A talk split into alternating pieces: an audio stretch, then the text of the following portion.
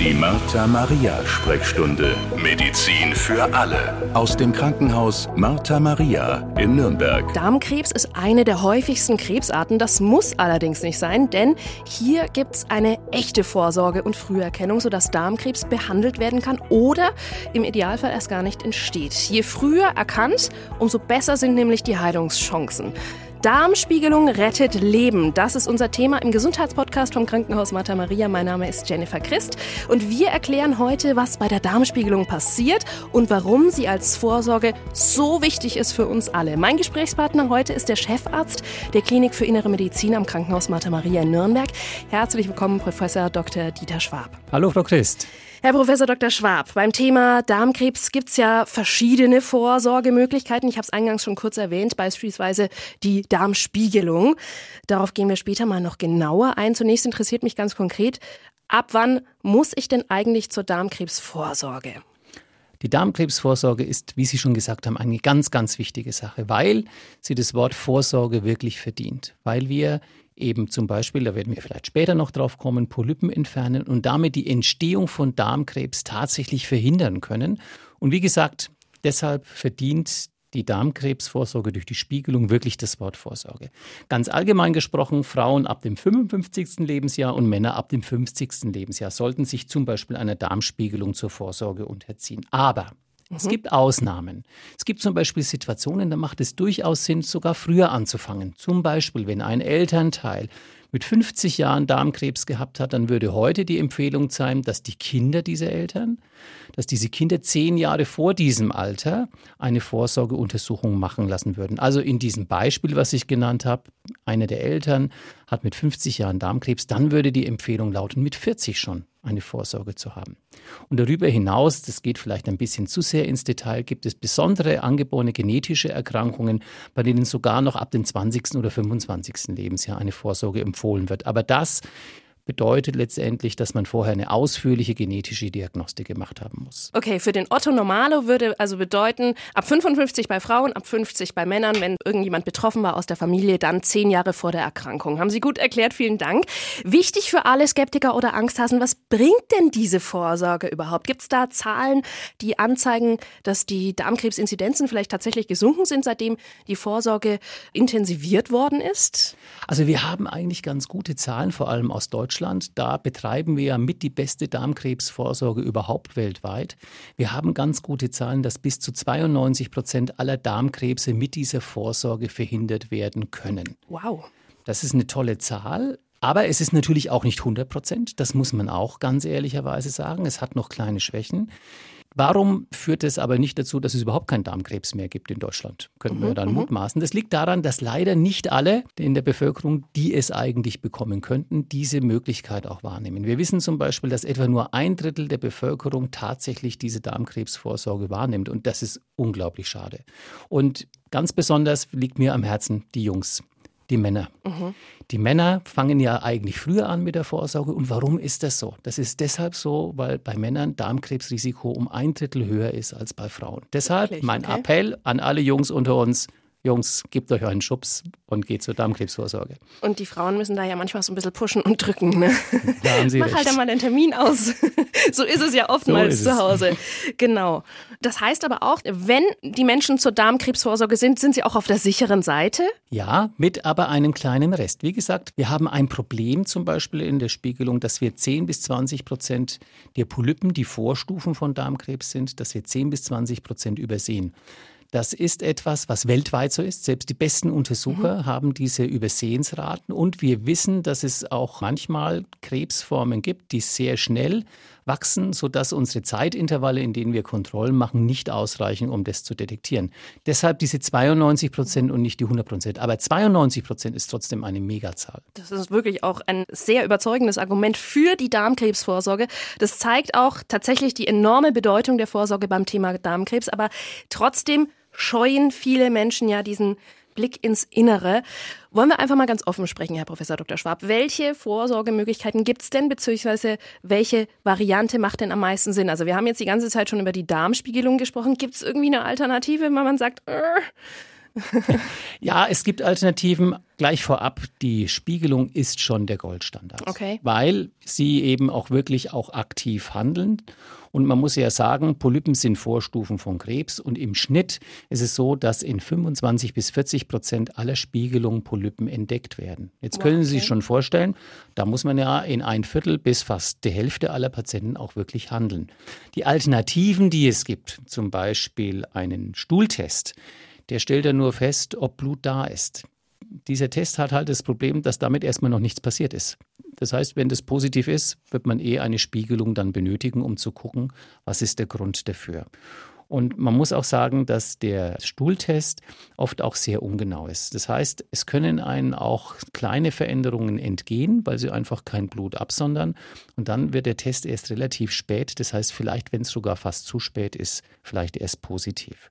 Es gibt auch noch eine sogenannte Kapselendoskopie, bei der man eine kleine Mikrokapsel schluckt, die dann mhm. durch den Darm wandert und Bilder aufnimmt die an einen Empfänger sendet und man kann es dann auswerten. Mit einer Kamera in der Kapsel? Mit einer Kamera, ja. Wow. Ein kleines U-Boot. Ein kleines U-Boot. Tatsächlich kommt es ursprünglicherweise aus dem Militär. Als Mini-U-Boot war das konzipiert. Mhm. Nein, also das Problem ist allerdings mit dieser Kapselendoskopie, auch da ist erstmal nichts passiert. Das heißt, wenn dann ein Polyp da ist, würde man trotzdem eine Spiegelung machen und das andere ist, dass die Abführmaßnahmen, die man benötigt für die Darmspiegelung, genau die gleichen sind wie für die Kapselendoskopie. Und nach meiner Erfahrung ist es so, dass ich sage immer, 19 von 20 Patienten sagen, eigentlich das Unangenehme ist nicht die Spiegelung, sondern das Unangenehme ist die Darmreinigung vorher. Und wenn das Unangenehme das gleiche ist und der Gewinn deutlich schlechter, deshalb hat sich auch die Kapselendoskopie nicht wirklich durchgesetzt in der Vorsorgeendoskopie. Aber wenn das jemand unbedingt haben wollen würde, wäre das auch besser als nichts. Auf jeden Fall. Auf jeden Fall. Okay, stellen wir uns mal vor, ich möchte zur Darmspiegelung. Erste Frage, an wen wende ich mich bei Ihnen am Krankenhaus? Oder brauche ich da eventuell eine Überweisung vom Hausarzt oder der Hausärztin, damit ich zu Ihnen kommen kann? Eine Überweisung ist gut, genau, und Sie melden sich dann bei uns im MVZ zu einem Vorgespräch.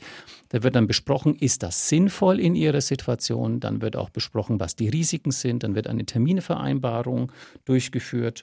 Und abschließend nach den ganzen Prozeduren erhält dann auch der Hausarzt, deshalb ist so eine Überweisung durchaus sinnvoll, einen Bericht über das Ergebnis der Untersuchung und auch eine Empfehlung zu dem dann daraus resultierenden Kontrollintervall. Gehen wir einen Schritt weiter. Die Darmspiegelung steht an.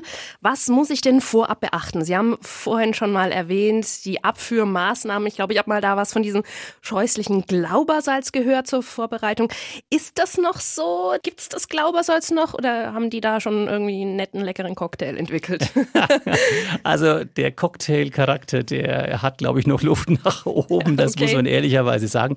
Nein, Glaubersalz gibt es zwar noch, verwenden wir aber zur Darmreinigung nicht mehr. Es mhm. gibt im wesentlichen Darmreinigungslösungen, die sind über die Apotheke erhältlich, die sind alle nicht super lecker. Ich kann Ihnen aber sagen, dass wir im Verlaufe der letzten Jahrzehnte deutliche Fortschritte gemacht haben. Ich kann mich noch gut erinnern, wir haben mit sechs bis zwölf Liter einer Salzlösung angefangen. Jetzt sind wir eher bei drei bis vier Liter Trinkmenge gemischt mit einem Medikament das so einen leicht ja, klebrigen Geschmack hat und deshalb eher unangenehm. Ich kann Ihnen auch aus eigener Erfahrung sagen, am Abend vorher beginnt man ja mit dem Trinken und dem Abführen, das am Abend vorher in der Regel kein großes Problem ist. Aber am Morgen auf nüchternen Magen so ein Getränk trinken, braucht ein gewisses Maß an Disziplin. Aber ich sage mal, ich habe eine ein Drittel Erfahrung. Ich habe ein Drittel an Patienten, die sagen, das ist völlig in Ordnung. Ich habe ein Drittel, die sagen, toll ist es nicht, aber es geht. Und dann habe ich noch ein Drittel der Patienten, die sagen, es ist wirklich grauenvoll.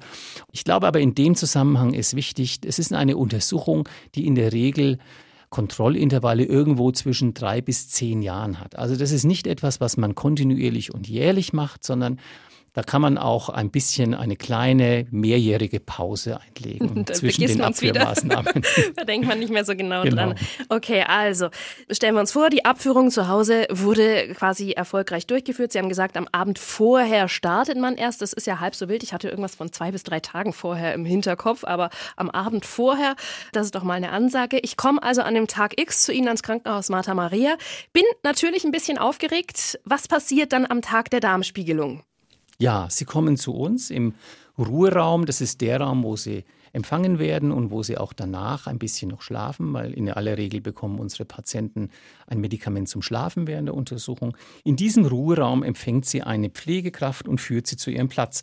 Sie ziehen sich hier abgeschirmt um, erhalten eine Einmalhose und verwahren ihre Habseligkeit in den abschließbaren Spind. Und dann werden sie ausgestattet mit Messungen. Und zwar wird Blutdruck gemessen, EKG und Sauerstoffsättigung im Blut und sie bekommen eine Nadel gelegt, über das dann später das Schlafmedikament gegeben wird. Und wenn das alles vorbereitet ist, dann gehen sie auf einer Liege, das heißt, sie gehen nicht, sie werden gefahren auf einer Liege in den eigentlichen Untersuchungsraum.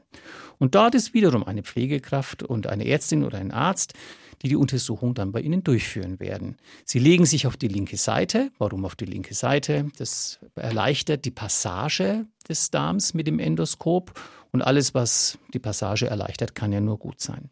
Dann bekommen Sie das Schlafmedikament. Das wirkt relativ schnell. Schon innerhalb von 20, 30 Sekunden wird man müde. Und wenn Sie eingeschlafen sind, wird er mit der Untersuchung begonnen. Sie sagen, Schlafmedikament, ist das dann gar keine Vollnarkose? Nein, eine Vollnarkose würde bedeuten, dass Sie selbst nicht mehr atmen. Mhm.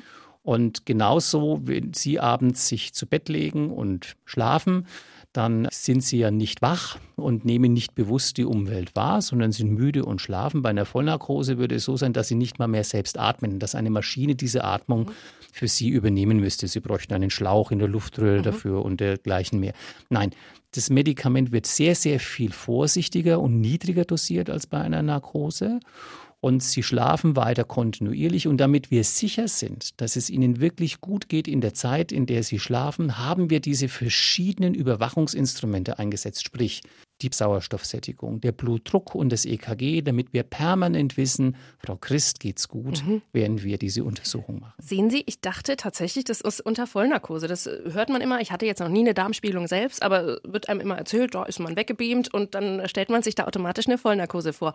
Das finde ich ja hochinteressant und klingt wesentlich angenehmer als eine Vollnarkose, wenn ich einen Schlafdrink bekomme. Mich würde jetzt natürlich auch noch interessieren, wie lange dauert die Untersuchung und wie läuft sie ab? Also in der Regel dauert eine Untersuchung 20 bis 30 Minuten. Wir konzentrieren uns als Untersucherin oder Untersucher zunächst einmal darauf, bis an den tiefsten Punkt zu kommen. Also dorthin, wo der Dünndarm in den Dickdarm mündet. Das ist im rechten Unterbauch gelegen. Hier ist auch der sogenannte Blinddarm. Und dann geht es eigentlich erst richtig los. Mhm. Dann gucken wir uns ganz in Ruhe im Zurückgehen die Schleimhaut an, gucken zwischen den Falten und sehen, ob irgendetwas da ist, was da nicht hingehört und wo wir möglicherweise tätig werden müssen. Also man kann sich das vorstellen, dass Sie das quasi wirklich Zentimeter für Zentimeter abfahren. Genauso ist es. Genauso ist es. Und was wir außerdem noch machen, wir gucken dann eben nach Polypen. Wir messen auch, wie viele Polypen wir im Schnitt entdecken, weil wir wissen, je mehr wir uns darauf konzentrieren, je achtsamer wir sind, je konzentrierter wir sind. Und wir beziehen immer das ganze Team mit ein, ja, weil vier Augen oder sechs Augen sehen natürlich mehr als zwei. Desto erfolgreicher ist man auch in der Polypendetektion. Jetzt haben wir ganz oft schon das Wort Polyp gehört. Das hört man immer wieder bei der Darmkrebsvorsorge. Sie hatten vorhin schon mal erwähnt, das ist eine Vorstufe vom Darmkrebs. Also harmlos? Fragezeichen. Ja und nein, Frau Christ. Ja und nein. Also zunächst, wie muss man sich so einen Polypen vorstellen? Ein Polyp ist sehr vielgestaltig. Der kann sehr flach auf einer Schleimhaut liegen, der kann sich auch in eine Schleimhaut hineindellen, der kann aber auch aussehen wie ein kleines Blumenkohlröschen und hineinragen in den Darm. Das ist das, was wir optisch sehen als Untersucher. Das sagt aber leider noch nicht so schrecklich viel darüber aus, wie gut oder böse dieser Polyp letztendlich ist. Deshalb werden diese Polypen, nachdem sie entfernt sind, alle eingeschickt in ein pathologisches Institut und dort wird dann mikroskopisch nochmal genau untersucht, was ist mit diesen Polypen genau los. Denn wir haben zum einen auch Polypen, die völlig harmlos sind, aus denen kein Krebs entstehen kann. Das sind sogenannte hyperplastische Polypen.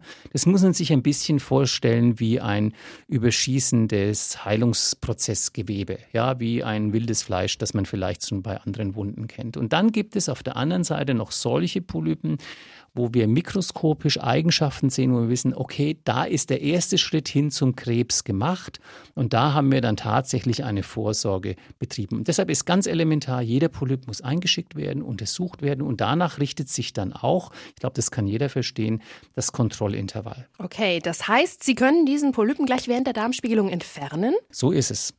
Da haben wir verschiedene Instrumente und da sind wir auch recht erfolgreich, diese Polypen gut zu entfernen. Also ich brauche keine weitere OP. Genau. Das ist natürlich ideal. Also quasi zwei Fliegen mit einer Klappe geschlagen. Okay, stellen wir uns vor, es werden bei dem einen fünf Polypen entdeckt, beim anderen 10, beim nächsten 15. Macht das einen Unterschied in der Vorsorge dann? Absolut. Ich habe ja schon erwähnt, das Wort Kontrollintervall.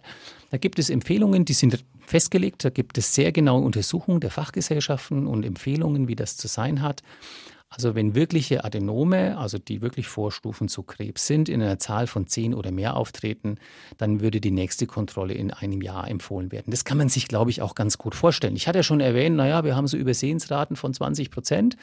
Das heißt, wenn ich zehn gefunden habe, dann werden da wahrscheinlich schon noch zwei sein. Die wollen wir uns aber nicht entgehen lassen. Mhm. Und deshalb so ein kurzfristiges Kontrollintervall. Wenn jetzt jemand zum Beispiel gar keine Polypen gehabt hätte, null Polypen, dann wäre das nächste Kontrollintervall in zehn Jahren. Also Sie sehen, das ist eine relativ weite Spanne, sind letztendlich drei verschiedene Faktoren, nach denen sich die Kontrollintervalle richten. Das ist einmal die Menge der Polypen, je mehr, desto kürzer das Intervall.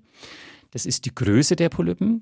Ein fortgeschrittener Polyp hat sich schon sehr weit auf den Weg gemacht hin zum Darmkrebs. Und es ist noch die mikroskopische Eigenart. Da gibt es Niedrigrisiko- und Hochrisikopolypen. Und je nachdem wird dann auch das Kontrollintervall angepasst. Also das erfährt man dann kurz nach dieser Darmspielung, ein paar Tage später, wenn das Ganze eingeschickt worden ist und genau. ausgewertet worden ist.